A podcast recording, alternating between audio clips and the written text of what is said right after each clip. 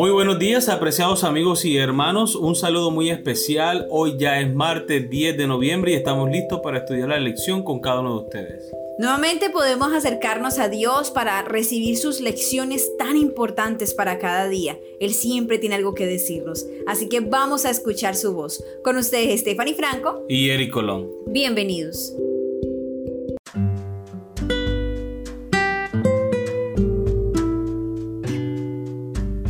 En espíritu y en verdad. El título de la lección para el día de hoy. Uno de los relatos más maravillosos del Nuevo Testamento sobre cómo Jesús atendió las necesidades de las almas quebrantadas se encuentra en la historia de Jesús y la mujer en el pozo. Vamos a leer Juan capítulo 4 versículo 7 al 26. ¿Qué le dice Jesús a la mujer sobre la adoración? De hecho, ¿cómo es que llegan al tema de la adoración?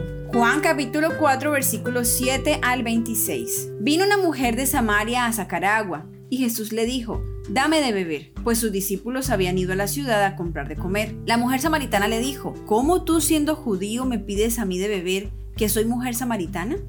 Porque judíos y samaritanos no se tratan entre sí. Respondió Jesús y le dijo, si conocieras el don de Dios y quién es el que te dice, dame de beber, tú le pedirías y él te daría agua viva. La mujer le dijo, Señor, no tienes con qué sacarla y el pozo es hondo. ¿De dónde pues tienes el agua viva? ¿Acaso eres tú mayor que nuestro padre Jacob que nos dio este pozo del cual bebieron él, sus hijos y sus ganados? Respondió Jesús y le dijo, Cualquiera que bebiere de esta agua volverá a tener sed, mas el que bebiere del agua que yo le daré no tendrá sed jamás, sino que el agua que yo le daré será en él una fuente de agua que salte para vida eterna. La mujer le dijo, Señor, dame esa agua, para que no tenga yo sed ni venga aquí a sacarla. Jesús le dijo, Ve, llama a tu marido y ven acá. Respondió la mujer y dijo, No tengo marido. Jesús le dijo, Bien has dicho, no tengo marido. Porque cinco maridos has tenido y el que ahora tienes no es tu marido. Esto has dicho con verdad. Le dijo la mujer, Señor, me parece que tú eres profeta. Nuestros padres adoraron en este monte, y vosotros decís que en Jerusalén es el lugar donde se debe adorar. Jesús le dijo, Mujer, Créeme que la hora viene cuando ni en este monte ni en Jerusalén adoraréis al Padre. Vosotros adoráis lo que no sabéis, nosotros adoramos lo que sabemos, porque la salvación viene de los judíos. Mas la hora viene y ahora es, cuando los verdaderos adoradores adorarán al Padre en espíritu y en verdad, porque también el Padre tales adoradores busca que le adoren. Dios es espíritu, y los que le adoran en espíritu y en verdad es necesario que le adoren. Le dijo la mujer, Sé que ha de venir el Mesías, llamado el Cristo. Cuando Él venga nos declarará todas las cosas. Jesús le dijo, yo soy el que habla contigo. Muy bien, recordemos la pregunta. ¿Qué le dice Jesús a la mujer sobre la adoración? De hecho, ¿cómo es que llegan al tema de la oración? Llegan al asunto de la adoración porque la mujer quiere cambiar el tema, quiere desviar la atención de Dios en el hecho de que ella no tiene un marido y que ha tenido muchos más de lo que una mujer debería tener. Avergonzada por esta situación, ella misma sugiere el tema de la adoración. Ella le dijo, veo que eres profeta. Nuestros padres adoraron en este monte y vosotros dicen que en Jerusalén. Entonces cuando Jesús le dice que ni en ese monte ni en Jerusalén adorarán al Padre, sino que los verdaderos adoradores adorarán al Padre en espíritu y en verdad. Cuando ella preguntó, yo sé que el Cristo vendrá y nos aclarará todas estas cosas. Dice el Señor claramente, sin parábolas, sin ilustraciones, le dice, yo soy el que habla contigo. Pocas veces Jesús se presentó abiertamente ante las personas como el Cristo, como el Hijo de Dios. Y con esta mujer lo hizo especialmente. Maravilloso. Amén.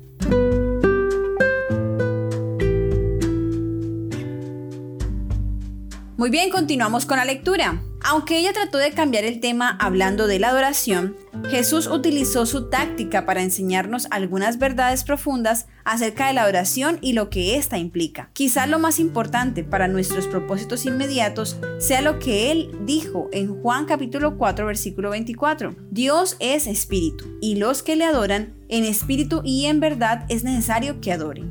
La verdadera adoración al Señor debe ser en espíritu, es decir, debe surgir de nuestro amor a Dios, de la experiencia de conocerlo personalmente. La religión que proviene de Dios es la única que conducirá a Dios. con el fin de servirlo correctamente, debemos nacer del Espíritu Divino. Eso purificará el corazón y renovará la mente, dándonos una nueva capacidad para conocer y amar a Dios. Nos dará una obediencia voluntaria a todos sus requerimientos. Eso es culto verdadero. Es el fruto de la obra del Espíritu Santo. Deseado de toda la gente, páginas 159 y 160. Al mismo tiempo, la adoración debe ser en verdad. Debemos tener un conocimiento correcto de Dios, de quién es Él y lo que requiere de nosotros. En otras palabras, la doctrina también importa. Cuán importante es, por ejemplo, saber que adoramos a un Dios que no quema a la gente en el infierno por la eternidad. Por lo tanto, aquí vemos dos elementos en la adoración la experiencia que resulta de conocer y obedecer a Dios y las verdades objetivas reveladas acerca de Dios. El espíritu sin verdad puede conducir a un sentimentalismo superficial que se basa más en la emoción antojadiza que en cualquier otra cosa. En contraste, la verdad sin espíritu puede conducir a un formalismo inerte. Por lo tanto, necesitamos ambas cosas. Muy bien, hemos llegado a la pregunta final. ¿Cómo intentarías enseñarle a alguien a adorar en espíritu y en verdad? ¿En qué casos alguien podría necesitar mayor énfasis en un aspecto que en el otro? He escuchado que muchas personas dicen que poner en práctica lo que hemos aprendido de la palabra de Dios es lo que es difícil. Porque estudiar, aprender, conocer de la Biblia, de las creencias, de las doctrinas, es fácil. Porque tú tomas la Biblia, puedes hacer un curso bíblico, puedes profundizar más en los temas, pero poner en práctica esos principios de la vida cristiana resultan difíciles. Pero ¿para quién resulta difícil? Para la persona que se dispone, que saca tiempo, que a pesar de que no quiere, ora al Señor pidiéndole que le dé ánimo, entusiasmo, para esa persona resultará difícil. No, resulta difícil para la persona que se deja llevar por su apatía espiritual, que a pesar de que no quiere hacer, digamos, el estudio devocional o la oración, no toma la iniciativa para hablar con Dios y contarle cómo se siente. Ahí es donde trabaja el Espíritu Santo en la disposición del ser humano. Entonces es importante que nosotros tomemos la decisión de adorar a Dios. Es una decisión. Muchas veces nosotros decimos, ay, es que no tengo ganas de orar, es que no siento el deseo de cantar, es que no siento el deseo de estudiar. No, no, la relación con Dios no es algo que tú sientas, es una decisión que tú diariamente tomas de buscar la presencia de Dios. Y si estás triste, decirle, Señor, estoy triste. Y si estás desanimado y no quieres estudiar la Biblia, pues inicia tu oración con esas palabras. Pero es un acto, una decisión que tú tomas. Entonces yo pienso que la adoración en espíritu y en verdad es cuando nosotros nos abrimos por completo a Dios y le decimos en nuestra oración exactamente cómo nos sentimos. Estoy seguro que el Espíritu Santo pondrá en nosotros tanto el querer como el hacer su buena voluntad, porque Él lo ha permitido de esa manera y Él lo cumplirá. Amén. Ahora bien, ¿en qué ocasiones es necesario poner más énfasis en una cosa y otra? Muchas personas son bautizadas en nuestra iglesia y de pronto no han sido adoctrinadas de acuerdo a los principios, a las creencias de nuestra iglesia.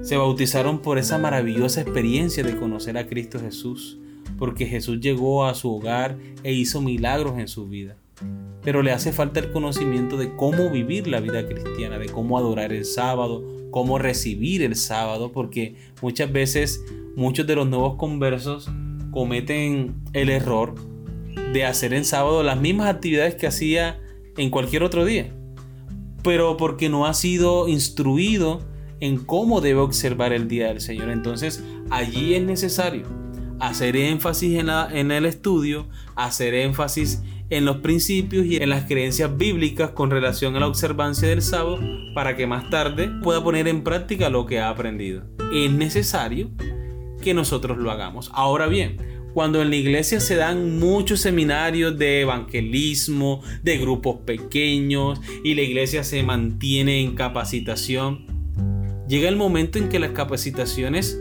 saturan a la iglesia. Ahora toca salir y poner en práctica lo que se ha aprendido. Entonces ahora el énfasis debe ser la experiencia. Que ya las reuniones en la iglesia no sean para los seminarios, sino para los testimonios, lo que Dios ha hecho por medio de su iglesia. Amén. Muy bien, queridos amigos y hermanos, hemos llegado al final de nuestra lección. Esperamos haya sido de gran bendición para ustedes como lo ha sido para nosotros. Les esperamos mañana para una nueva lección. Que Dios les bendiga.